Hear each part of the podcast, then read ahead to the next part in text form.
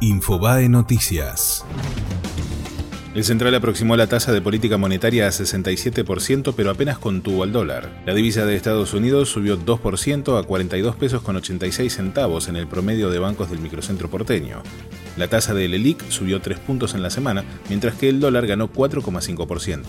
Procesaron a los iraníes que ingresaron al país con pasaportes falsos. El juez federal Luis Rodríguez los procesó con prisión preventiva por el delito de uso de documentos apócrifos con los que ingresaron al país el 12 de marzo pasado.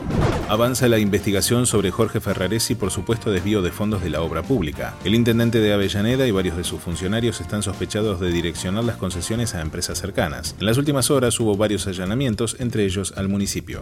La Corte frenó las re-reelecciones de Casas en La Rioja y Beretilnec en Río Negro. Ninguno de los gobernadores podrá ir por otro mandato. En uno de los casos hubo unanimidad, en el otro el presidente del tribunal se pronunció a favor de la postulación a un nuevo periodo. La Superliga sancionó a San Lorenzo con la quita de seis puntos y la prohibición de sumar refuerzos. El Comité de Disciplina del ente que rige el fútbol argentino castigó al ciclón por irregularidades en la presentación de la declaración jurada. El club adelantó que apelará la pena. Fue Infobae Noticias.